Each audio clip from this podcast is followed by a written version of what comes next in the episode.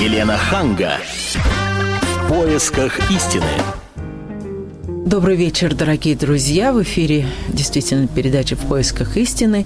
И сегодня мы будем говорить на очень грустную тему. Грустную тему о ВИЧ-инфицированных, о СПИДе. И некоторые, может быть, скажут, ну, почему нас это должно волновать? Это вообще проблема или коммерческих э, э сотрудниц коммерческого секса, или, как раньше говорили, там, представители гей-сотрудничества, или людей, которые находятся на зоне, или наркоманов.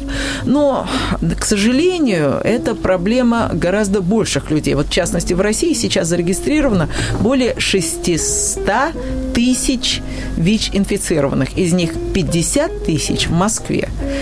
Далее, в России ежедневно регистрируется 150 новых случаев заражения ВИЧ. Это просто для того, чтобы вы, понимали, насколько это актуальная проблема. Э, к слову сказать, сейчас в Кишиневе с 18 по 19 мая проходит региональный диалог по ВИЧ и законодательству для стран Восточной Европы и Центральной Азии.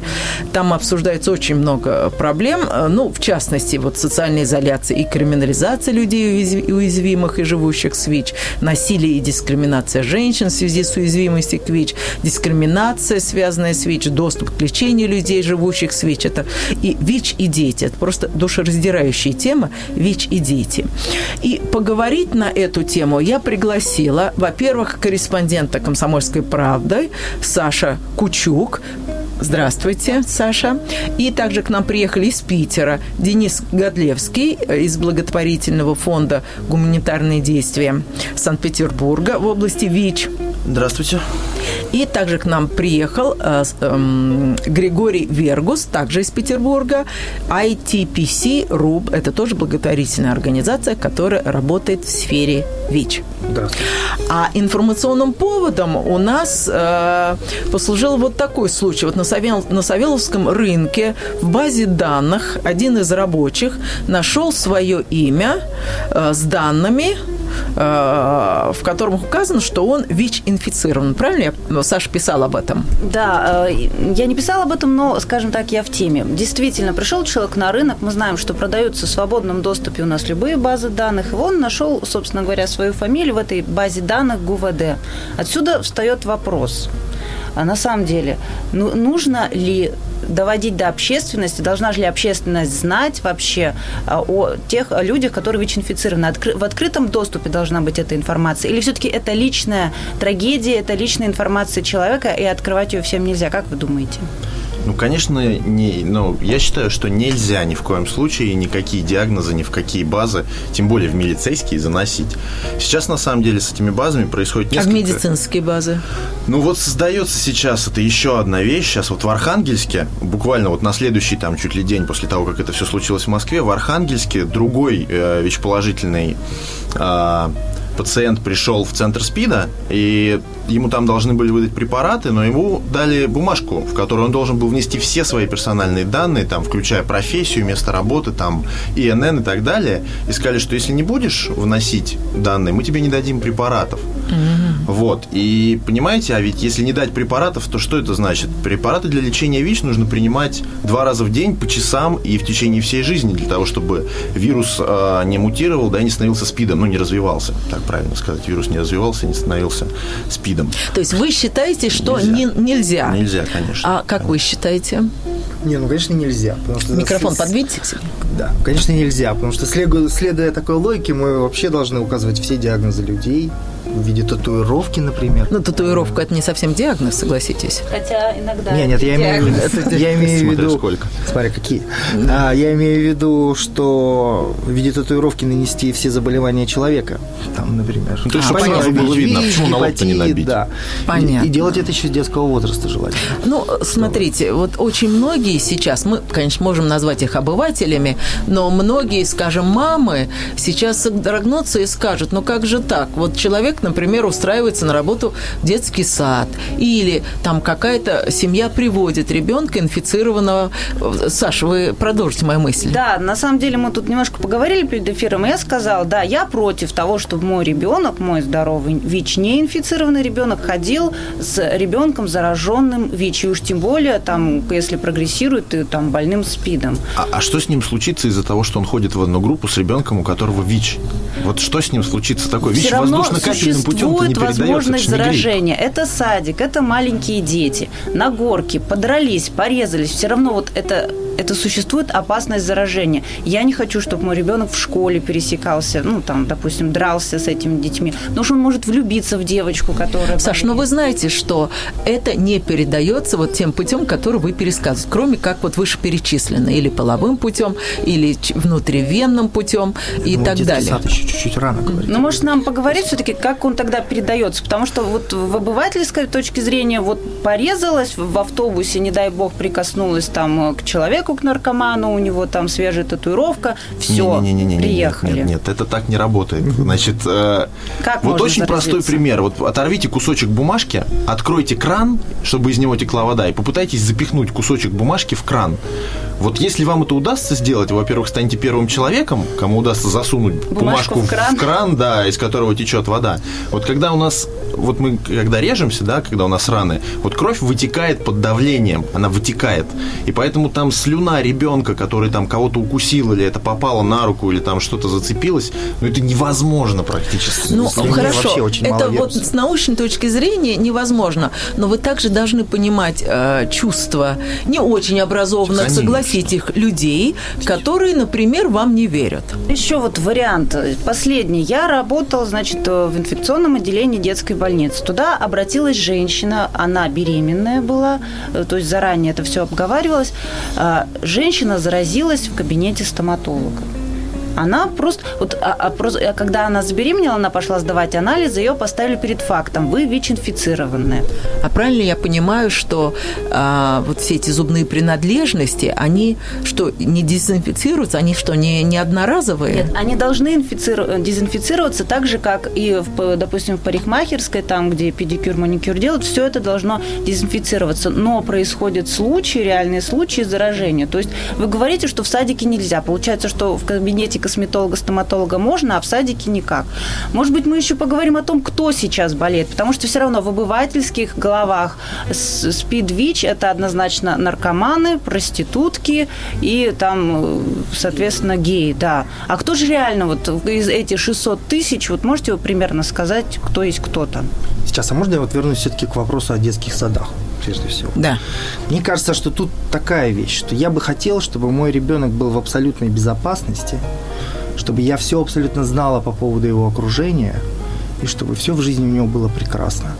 Вот. И тема ВИЧ и тема наркотиков – это то, где родители чаще всего фокусируются. Вот, и мне кажется, что это тут мы просто сталкиваемся вот с материнским инстинктом защиты своего ребенка. То есть рационального тут не так уж и много. Потому что то, что один ребенок выколет глаз другому, намного более вероятно то, что произойдет заражение. Намного. А позвольте с вами не совсем согласиться. Вот всего в России насчитывается около двух с половиной тысяч ВИЧ-инфицированных детей. От многих из них отказываются родители еще в роддоме. И, соответственно, стоит вопрос, где и как этих детей будут воспитывать. Дети, дети будут расти. И уже есть случаи, когда этих детишек несчастных не хотят брать в детские дома и допускать к учебе в обычной школе. То есть это А уже... чем они мотивируют это? Ну, чем они могут? Нет, Именно нет, этим это- быть. это- А чем они могут? Зараженностью. Ну, Да. по- простите меня, давайте мы тогда... э, Почему вот меня все время удивляет, почему разговор идет всегда вот про ВИЧ? Давайте мы поговорим про ту же статистику о гепатитах. Людей, живущих с гепатитом, например, в стране 2 с лишним миллиона, и статистики точной вообще нет. А вирус гепатита, он намного даже более устойчивее к различного рода, а, ну, там, манипуляциям, чем вирус ВИЧ. Например, вирус, там, ВИЧ при кипячении, ну, там, довольно легко убьется. Вообще он не живет вне жидкости, там, очень, очень мало живет. погибает. На свежем воздухе погибает, да, совершенно верно. А гепатит, он даже при кипячении не всегда убивается, понимаете? Давайте вы все-таки почему же, почему на же, вопрос. почему же вот ВИЧ? есть э, мы, Знаете? конкретная проблема. Мы сейчас говорим об ВИЧ-инфицированных и больных СПИДов. Почему говорим? Ну, это к этому вернемся. Так кто болеет-то? Вы не ответили.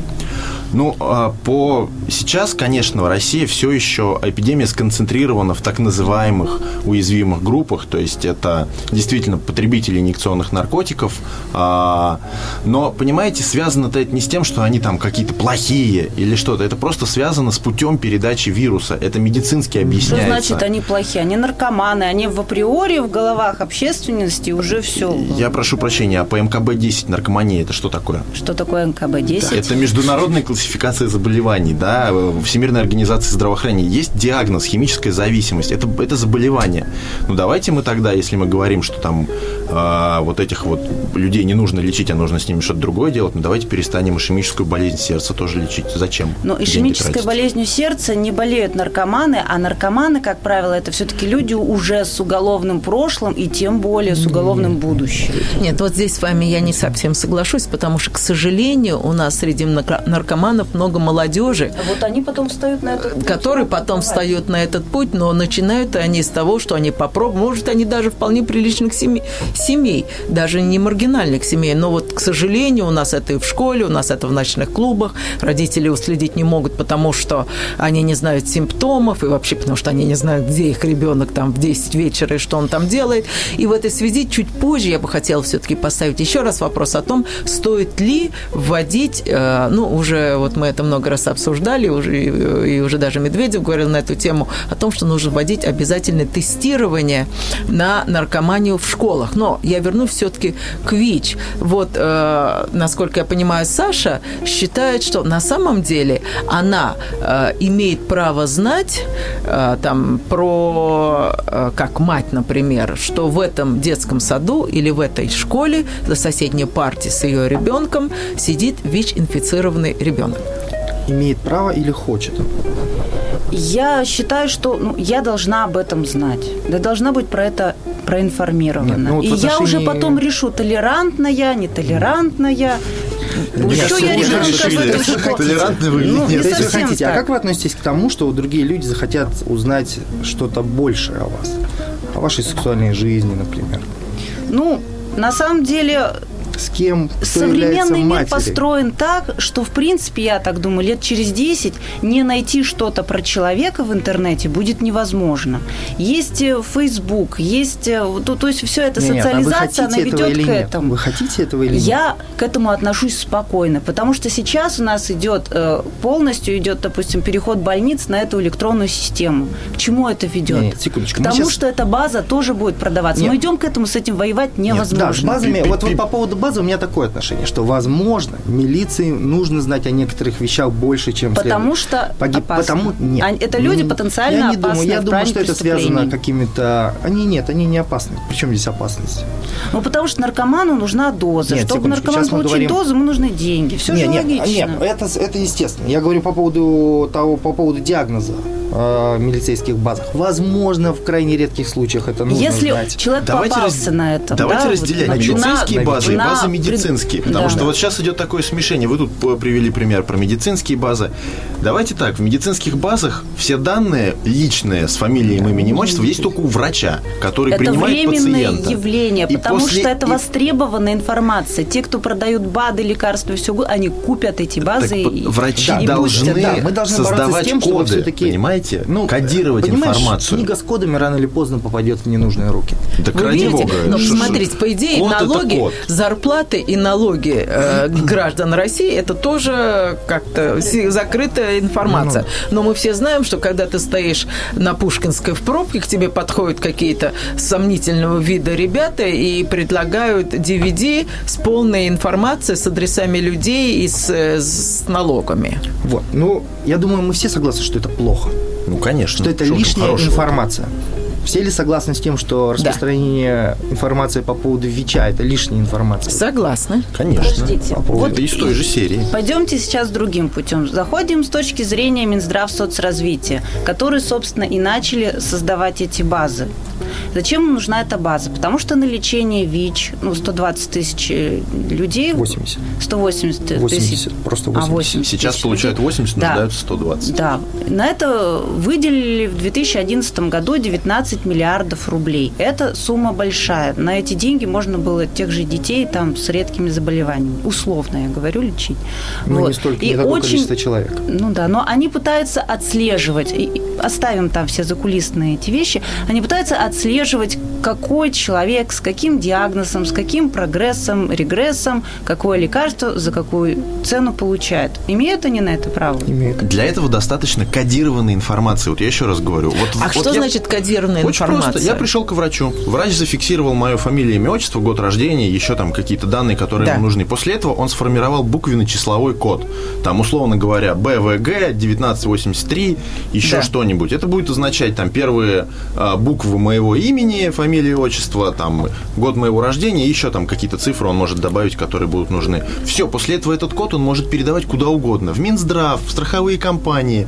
Это не раскрывает мои личные персональные данные как гражданина России, и это ну, как бы не нарушает мое право, что но мешает создать- Правильно я понимаю, еще что 10 если кодов. вы больны, например, ВИЧ, вы можете устраиваться на работу, там, я не знаю, врачом или парикмахером или еще кем-то, и при этом а, руководство компании не будет знать о вашем заболевании. Ну, есть То есть так сохраняется тайна врачебная. В настоящее время по закону есть определенные ограничения. Есть там ряд профессий, которые, а, на которые люди с диагнозом ВИЧ-инфекции не могут устроиться. Но есть же а, в рамках существующего трудового законодательства и там медицинского законодательства это строго регламентировано, на каких профессиях тебя могут тестировать, на каких не могут. Понятно. Вообще вот в- э, на бытовом уровне, вот просто так, если вы работаете в какой-то коммерческой компании, это не связано там с кровью и так далее, с медициной, вас не могут, у вас там при, когда вы хотите устроиться на работу, у вас не могут потребовать тест на ВИЧ. Это не по закону. Мы прервемся на несколько минут. Пожалуйста, оставайтесь с нами. Мы поговорим после рекламной паузы на очень, опять же, важные вещи, связанные с тестированием наркотиков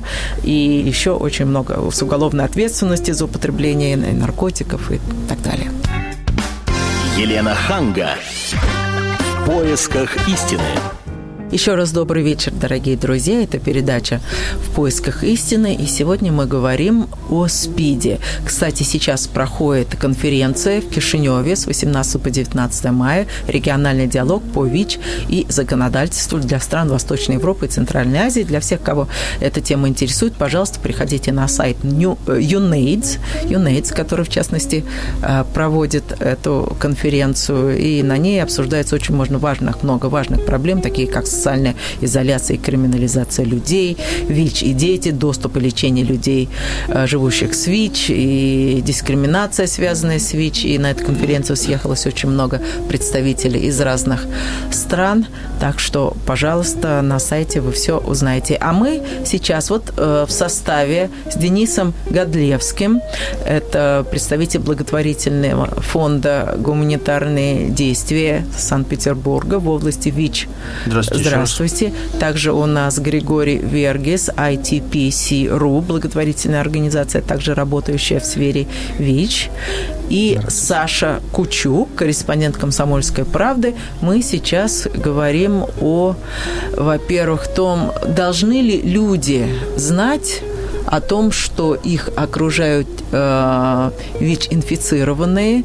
Э, мы говорим о том, что имеют ли право ВИЧ-инфицированные жить спокойно и нигде не находить свои имена ни в каких базах данных, как только что произошло, э, в частности, в Москве на Саверловском рынке, где в базе данных один из рабочих нашел информацию о том, что он ВИЧ-инфицированный. А также, поскольку чаще всего этим заболеванием страдают люди, которые используют наркотики, вот я бы хотела поговорить на тему тестирования, может быть, на наркотики, обязательного тестирования на наркотики в школах. Вот э, я знаю, об этом очень много говорили. Может быть, вы бы хотели что-нибудь отметить, вот на ваш взгляд. Э, Как вы думаете, Григорий? По поводу обязательного тестирования. Да, в школах. О, это сложный вопрос. Ну, во-первых, все-таки скажу, что такая вещь, как медосмотр, на мой взгляд... Диспансеризация. Нет, нет, я имею в виду именно медосмотр, как своего рода тестирование на наркотики. Я вот как бы за эту меру.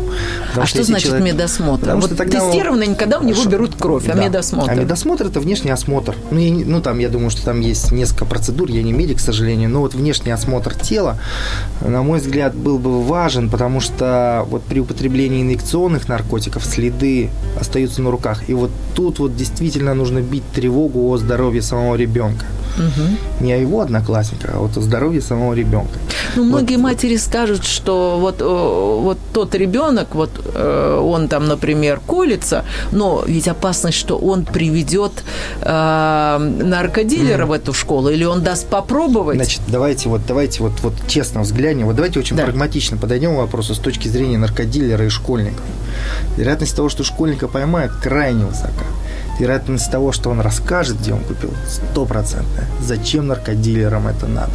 Вот вопрос, зачем им связываться? Со школьниками? Со школьниками. Потому что большой рынок сбыта. Нет, Нет. не настолько большой. Во-первых, школьники Иллюзия. не употребляют тяжелые наркотики, на которых делаются реальные а большие деньги. Нет, позвольте, вот подруга, моя подруга, ее дочка употребляла вот так вот, девочка со скрипочкой ходила то в музыкальную школу, то там куда-то еще, там на вышивание, и закончилась героином. Закончилось, но никак не началось. Ну, Зак... Люди не покупают. Ну, я думаю, естественно, мы найдем, можно найти много примеров, когда продавались именно героин в школах, но это не, это не постоянно. Это не система. Это не система, это не, а что, не как так правило, часто а происходит. Что Начинается все с алкоголя. Это Ал... потому что наиболее да. доступный алкоголь. из изменяющих сознание веществ. Алкоголь и сигареты. Хорошо. Алкоголь, Потом они там нюхают что-то. Нет, нет. Нет, а как? Расскажите совершенно, совершенно не обязательно происходит да. этот переход от да, потребления ну, алкоголя к возможно, там, клеям. Я не думаю, что сейчас... Да, ну клей это тоже на самом деле... Ну, клей создалось вот... Клей это вот создалось как раз вот очень такой плохой пиар клею, потому что, я думаю, сами школьники видят своих сверстников с клеем, и обычно эти сверстники выглядят крайне плохо. Uh-huh. Поэтому клей – это вообще последнее дело. Uh-huh. Не знаю, как сейчас, но обычно все начинается с марихуаны, как бы. С марихуаны, с травы. Я могу сказать за небольшой город, у меня, собственно говоря, родственники учителя, они рассказывают о том, что дети именно в аптеках закупают вот эти э, лекарства, Дезоморфин. маленькие, дезоморфины какие-то, еще что-то делают. Какую-то, что-то они я жуют. Понимаю. Я там вот э, как бы внутрь там не, не углублялась. Знаете, вот мы там сейчас, мы, мы перейдем сейчас... Я думаю, вот что... это все очень распространено да. на глубинке, дешевые, э, такие простые, тупые, синтетические Значит, наркотики. Хорошо, давайте 13 вот первое, лет что... это уже там, можно сказать, это уже взрослые. Кто давайте вот мы честно взглянем на ситуацию. Как бы война с наркотиками проиграна. Притом она проиграна не только у нас, она проиграна уже везде. Вот, мы живем в мире с наркотиками. Мы живем в мире с такими наркотиками, как героин, то есть нелегальные наркотики. И мы живем, к сожалению, мы сейчас уже начинаем жить в мире с легальными наркотиками, которые можно купить в, в интернете, в аптеке, где Все, хочешь. процесс неостановим, к сожалению.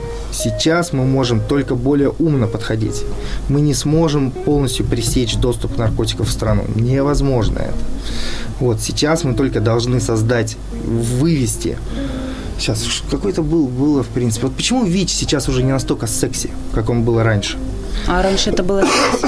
Конечно, секси. А что вы называете словом секс? Ну, это, что значит, ну, знаете, там... секси? Это круто, о чем вы говорите? Нет, это было, это было, это было всегда в фокусе внимания и СМИ, и а, общественности. Это, да, да, уже не Почему? так актуально, вы хотите да, сказать? Да, сейчас уже не так актуально. Почему?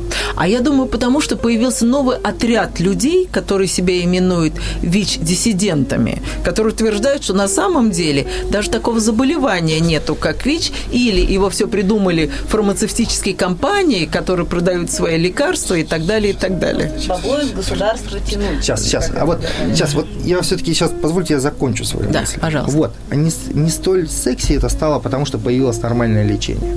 Все, люди начали есть лечение, они перестали умирать пачками, угу. и это уже не настолько актуально, как раньше. Все, Фредди Меркель, все, он был обречен с самого начала, как только он узнал о том, что у него ВИЧ. Наркотики – то же самое. Если мы создадим нормальную систему реабилитации, если мы выведем это чисто на технический уровень. Да, мой ребенок стал курить марихуану.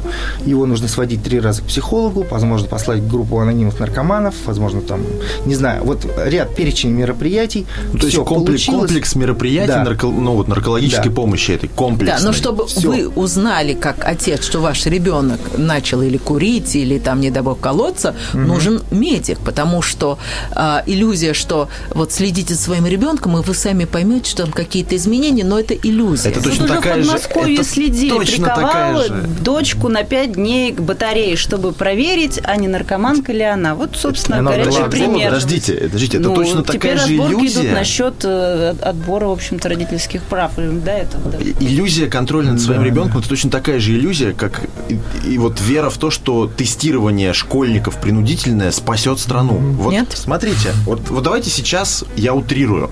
Мы протестировали всех школьников и всех студентов в этой стране, хотя я лично против этого. Так. Предположим, что мы выявили там, ну, 15 миллионов там, или 10 миллионов, или 5 миллионов а, людей, у которых уже потребление наркотиков превратилось в проблему и стало диагнозом наркомания, химическая зависимость. Им некуда идти, куда они пойдут. Есть программы детоксикации, на которые они могут бесплатно претендовать два раза в год. И все. Есть несколько реабилитационных центров на всю страну, которые бесплатно и эффективно работают. И есть По Ройзман, который... Нет, есть Ройзман, который прикует их, понимаете, и будет над ними издеваться. Что они сделают? Нет, ну, во всяком случае, не родители смогут вырвать, например, ребенка не из смогут. сферы, из, ну как это? Не смогут. Почему не Не, смогут? Потому Это что для невозможно. того, чтобы кого-то откуда-то Да, вырвать, вот вообще вырвать кого-то, если он захотеть не хочет этого, да. Да. Второе, это то, что для того, чтобы предложить альтернативу наркотикам, нужно, чтобы что-то было, нужна программа, реабилитация, там, заместительная терапия, я не знаю, комплекс Но услуг. у нас все это есть? Нету у нас этого. Почему у нас этого нету? Вот это уже совершенно другой Да. вопрос и очень страшный. боюсь, что нам не хватит времени, чтобы это да. обсуждать все. Но То есть у нас есть куча денег для того, чтобы лечить неизвестных денег, неправда. людей от ВИЧ, которых, ну, в общем-то, пересчитать даже не могут. И при этом конкретная проблема молодежи страшная, и на нее никто Не, Да- не, да- давайте да не простят- будем противопоставлять вот две вещи, потому что денег на, на лекарства на самом деле не хватает. На самом деле А то, сколько что стоит лечение? Вообще вот столько придумывали вакцин, этих лекарств, огромное количество. Неужели нельзя разработать уже вот какое-то действительно вот, вот лекарство одно, там Нет, два, нельзя. мы сейчас про что говорим? Про ВИЧ или про наркоманию? Сейчас мы говорим Про про ВИЧ. ВИЧ. Про Лечение, ВИЧ. лечение ВИЧ стоит от двух с половиной тысяч долларов за годовой курс в Это- нашей это- стране. на- в- В нашей стране. Да. И это мы платим дорогие цены. Да. Мы платим завышенные цены, потому что в там, других, других развивающихся странах, где Ну, пошли 600 долларов. по пути создания своего производства лекарства от ВИЧ, то есть генериков, то есть они... Генерики, Да. Там платят в разы Подожди, меньше. это стоит 600 долларов в год. Да. Так это немного. Да даже Немного. меньше, да. А почему же тогда вот так это все раздувается, какая-то проблема там огромная? Ну, там говорили, что просто огромнейшие деньги нужны на поддержание больных ВИЧ. Вот я, честно говоря, Ну. до этого дня жила с этой уверенностью, что мы отдаем эти деньги людям бюджетные, лишь бы они никого не заражали. Просто, ну, или жили там, доживали, не знаю, Не, не, существовали. не, мы, мы отдаем не для того, чтобы они доживали, мы, для- мы даем для того, чтобы они жили нормальной жизнью, полноценной, были активными членами общества, платили налоги и помогали государству делать деньги. Возможно, в будущем служили в армии. Конечно. Извините, а вот Их я дети еще хотела все-таки, прежде чем передача закончится, попросить вот рассказать про ВИЧ-диссидентов. Это что да, за каста хорошо, людей? Что, хорошо, что вы упомянули. Это люди, которые, на мой взгляд, подлежат, ну, нам, ну, если не расстрелу, но, во всяком случае, с пристальному вниманию со стороны специальных органов Так, а а, кто на это? предмет совершения преступления. Это те люди, которые говорят, что ВИЧ-инфекции не существует, что СПИДа не существует, что вирус не выявлен, А что чего нет тогда люди умирают, если ВИЧ, на их взгляд, От не существует? Это то, что они говорят. Да. Они говорят о том, что побочные лекарства настолько высоки, что люди умирают. Побочные эффекты. Да, побочные А эффекты. кто эти люди? Где они? Где Ой, ну, почитать их, вот посмотреть? Это кто? Это ученые или обыватели, или кто? Там, там есть, там есть и, и, и ученые, есть и журналисты. Это настолько же разрозненное сообщество, насколько и вс- вс- вся наша страна, все наше общество. Этих людей полно в интернете, и их тут на федеральные каналы вывели отдельные журналисты, за что им большое не спасибо. А, но очень важно понимать, что все аргументы этих людей – это аргументы либо из 80-х годов, то есть когда действительно о вирусе было очень мало известно, и они до сих пор продолжают пользоваться этими устаревшими аргументами, играя на незнании населения. Либо они перевирают научные данные, интерпретируют их, да, выдают только часть информации, И очень часто за этими людьми стоит э, коммерческий интерес. Например, какие очень быть? многие из, из этих ВИЧ-диссидентов предлагают в, Гипертормия. э, кипячение людей, чтобы помочь Кипячение им. людей? Да, да, есть такой метод. Вот в Новосибирске у нас людей, лю- людей кипятят. Да, это повышает температура крови до определенного, выше, в районе 40, я врать не буду, я точно Ну не да. знаю, но 40 и щ- плюс чем-то, И ну, что плюс поддерживающие. готовы прыгнуть, Они э, говорят, знаете, вот Когда, когда, люди, боятся, когда люди прыгают, боятся да? принимать таблетки, Да. очень тоже рациональное, когда они не всегда работает. этих же Это, людей напри- о том, что пример таблетки мошенничества, убивают, можно сказать, да? Конечно. это не пример, это и есть мошенничество. Спасибо, а, Саша. Спасибо вот всем участникам, и Денису, и Григорию за участие в нашей Спасибо передаче. вам, Елена. Спасибо большое. Всего доброго. Елена Ханга. В поисках истины.